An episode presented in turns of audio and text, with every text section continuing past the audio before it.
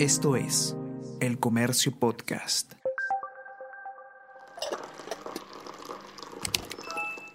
Hola, hola, ¿cómo están? Buenos días, espero que hayan amanecido bien. Está con ustedes Ariana Lira y hoy tenemos... Tenemos que hablar con Ariana Lira.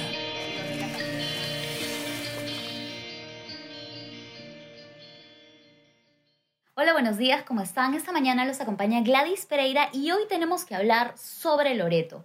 Tuvimos una primera ola de contagios de coronavirus en, la que Iquito, en las que Iquitos y, en general la región de Loreto fue una de las más golpeadas del país. Y ahora con la segunda ola nos encontramos en una situación en que la población de Loreto vuelve a tener un gran nivel de contagios, a necesitar camas de UCI, a presentarse problemas de oxígeno. ¿Qué es lo que está pasando con esta región? Para hablar sobre el tema estamos con Ricardo León, el editor de la sección nacional, que hoy eh, tiene preparado un informe sobre lo que está pasando y cómo el virus nuevamente vuelve a golpear Loreto. Hola Ricardo, ¿cómo estás? Hola Gladys, eh, gracias por la invitación. Efectivamente, y Loreto y en particular Iquitos, que parecían estar, digamos, a salvo de, del virus después de que se contagió gran parte de la población, más del 70%, exactamente el 71%, está teniendo un inesperado, incalculado y muy grave rebrote. Ah, ahorita, en este momento, eh, en lo que va del año, ha habido ya más de 10 fallecidos. eh, hay un nivel de contagio muy alto, la positividad está altísima eh, con pruebas moleculares, además, quiere decir que son casos eh, confirmados. Está llegando a niveles que, a los que llegó en agosto del 2020 aproximadamente. Según dos especialistas consultados eh, que trabajan allá, el director regional de salud y, y el director del hospital regional de Iquitos, esto tendría que ver probablemente con eh, la, que, la que ellos denominan la variante brasilera del coronavirus. Ahora, eh, recordemos para ponernos en contexto, eh, más o menos entre abril, mayo, junio, Iquitos fue muy golpeada por la pandemia. De hecho, nosotros registramos muchos casos en los que la gente moría por falta de oxígeno en los hospitales, incluso antes de poder ser atendidos.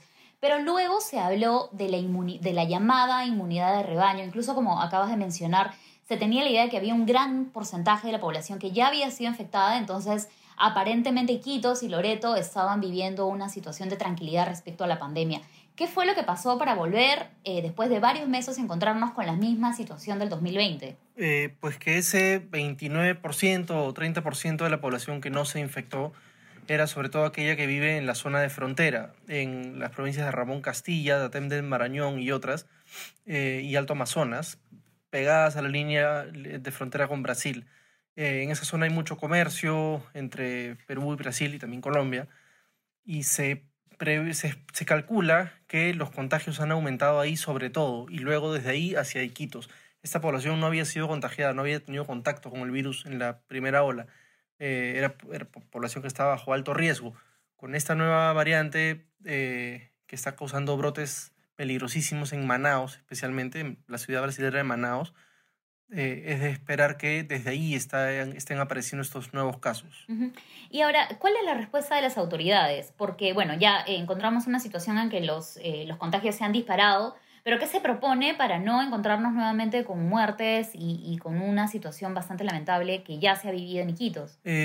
Pues primero que nada, recién la población de Quito se está dando cuenta realmente de lo que está ocurriendo. Hasta hace muy poco, en las fiestas de fin de año, por ejemplo, los iquiteños, muchos de ellos, no todos, pero muchos de ellos, ya se consideraban eh, librados de los peores males que podría causarles el coronavirus. Lo que están pidiendo las autoridades sanitarias es que se refuerce la frontera para que haya un mayor control sanitario eh, y para que digamos, el, el tránsito de un país a otro sea, sea más vigilado. El tema es que estamos hablando de una frontera de 1.300 kilómetros de, extensión total, de largo, eh, y que tiene, no sé, cientos de pases informales, ilegales, fronterizos, pequeños puertos eh, inmanejables, ¿no? Lo, lo que queda es eh, hacer campañas para que la población en Iquitos más bien se, se, vuelva a, proteger y evite un, casos de posibles reinfecciones, por ejemplo, o que se combinen, como ha sucedido, contagios de COVID con eh, la presencia del dengue, que es ta- también una enfermedad que los golpea con bastante severidad. Claro, eh, yo recuerdo que hemos, eh, en el comercio, hemos contado también historias de algunos médicos que viajaron a Iquitos y que se enfermaron también de dengue. Ahora, Entiendo que hace unas semanas el gobierno dispuso una serie de medidas de restricción por regiones, eh, desde el más alto contagio hasta un nivel moderado. Loreto, ¿en qué nivel de contagio se, se, incluyó y cuáles son las restricciones que en este momento se, se están vigentes ahí? Loreto centra las regiones de consideradas de riesgo eh, medio. Está en el tercer nivel, en el nivel más bajo, si se quiere, de riesgo. Ah, por lo menos estaba así hasta la semana eh, pasada, hasta cuando se, se, creó este cuadro que, que, divide el país según las zonas de riesgo. Lima, por ejemplo, está a la mitad y regiones como Piura están en la más alta. Loreto está en la más baja, pero no me sorprendería que muy pronto eh, escale posiciones. Claro, además de, de la, eh, de, una, de un mayor control en la frontera, ¿Hay alguna, eh, algún anuncio sobre aumento de camas, sobre oxígeno y también sobre dotación de personal, que fue también uno de los problemas que se presentaron el año pasado? No lo hay, pero se espera que lo, que lo haya pronto. Recordemos que Iquitos es una ciudad a la que solamente se puede llegar en avión, o sea, es decir, se puede navegar por río, pero son muchísimos días y es a un costo muy alto y, no hay mucho tiempo que perder la manera más eh, rápida de, que llegue la ayuda es por avión. Entonces es probable que, como vimos en, en distintos momentos de la primera oleada del virus y como el diario ha reportado, eh, se envíen equipos médicos desde Lima para, para reforzar a, a, a, los doctores que están allá en Iquitos. En Iquitos la situación estaba tan controlada que incluso se, se desmontaron algunos de los hospitales que habían sido creados para, para controlar casos graves de COVID.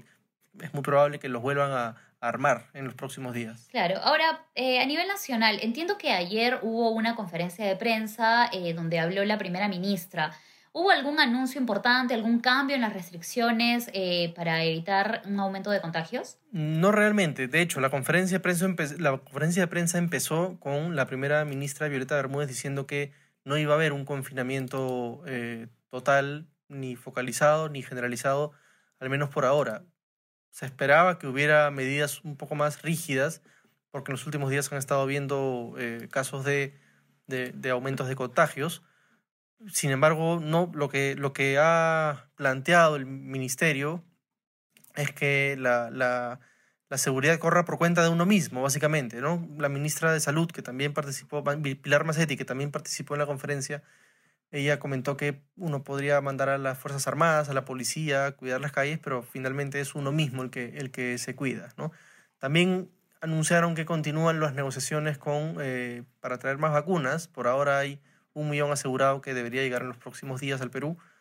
Eh, para empezar a vacunar al personal de salud. Claro, ahora, desde ustedes cuando han conversado con los eh, médicos y con algunos especialistas en, en ciencias, Eh, entiendo que la, la, posición es que hay un poco de malestar porque en algún momento la primera ministra o la, o la ministra de Salud mencionaron que estamos como eh, la primer, el crecimiento de la primera ola, ¿no? Abril o mayo del año pasado. Pero en esa época nos encontrábamos en cuarentena y tenía, habían algunas restricciones más estrictas.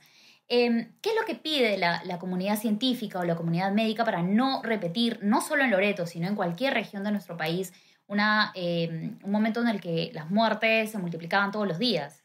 Digamos que en la comunidad médica hay, eh, hay varias posiciones, desde las más extremistas que, eh, que piden incluso suspender las elecciones de abril, hasta las más, digámoslo así, moderadas, que piden que haya cuarentenas rígidas pero focalizadas, incluso a nivel provincial e incluso a nivel distrital. Es decir, hay zonas de Piura y también zonas de Ancash, y también zonas de Ica y también zonas de Lima, donde hay brotes marcadamente más grandes que en otros distritos y que eh, al cortar esos brotes y al cercar al virus se podría hacer un, un, un barrido rápido para, para, evitar que este siga difundiéndose. Recordemos que la, variante británica, cuya presencia ya fue confirmada en el Perú, en, algunos pocos casos, hasta donde se sabe, es mucho más contagiosa. Entonces, los cuidados deberían ser más, eh, más ágiles, los, los, cambios en, los modos de, de, las restricciones deberían ser más rápidos. Hacerlo cada dos semanas o cada semana puede ser contraproducente. Lo que sugiere la comunidad médica en general y los especialistas a los que solemos consultarles al respecto opinan que debe haber una, una agilidad en la toma de decisiones. Claro, y como bien mencionas hasta el momento, eh, un poco el mensaje es cuidémonos nosotros mismos, ¿no? De todas formas, se mantiene el principal pedido que es mantener las mascarillas, el distanciamiento social, la ventilación que es clave, eh, evitar de todas formas los espacios cerrados, pero si es necesario, siempre mantener ventanas abiertas y por supuesto eh, las otras medidas de, para evitar eh, el contagio. Gracias Ricardo por hacernos esta explicación. Quienes quieran leer el informe completo lo pueden encontrar en nuestra edición impresa de hoy y también en el comercio.p. Recuerden que el podcast Tenemos que hablar está en Spotify, está en Spreaker, en SoundCloud y también en Apple Podcast. Y no se olviden de seguirnos en Facebook, Twitter e Instagram con noticias eh, al día sobre la pandemia, pero también sobre otros temas políticos, nacionales e internacionales que deben mantenerlo, mantenernos eh, eh, con atención. Gracias, Ricardo. ¿Algo que deseas agregar sobre la pandemia? no, nada, lo mismo. Tratemos de cuidarnos nosotros mismos, que es la forma más efectiva de que no nos contagiemos. Listo, un abrazo. Gracias a todos por escucharnos. Chao. Esto fue Tenemos que hablar.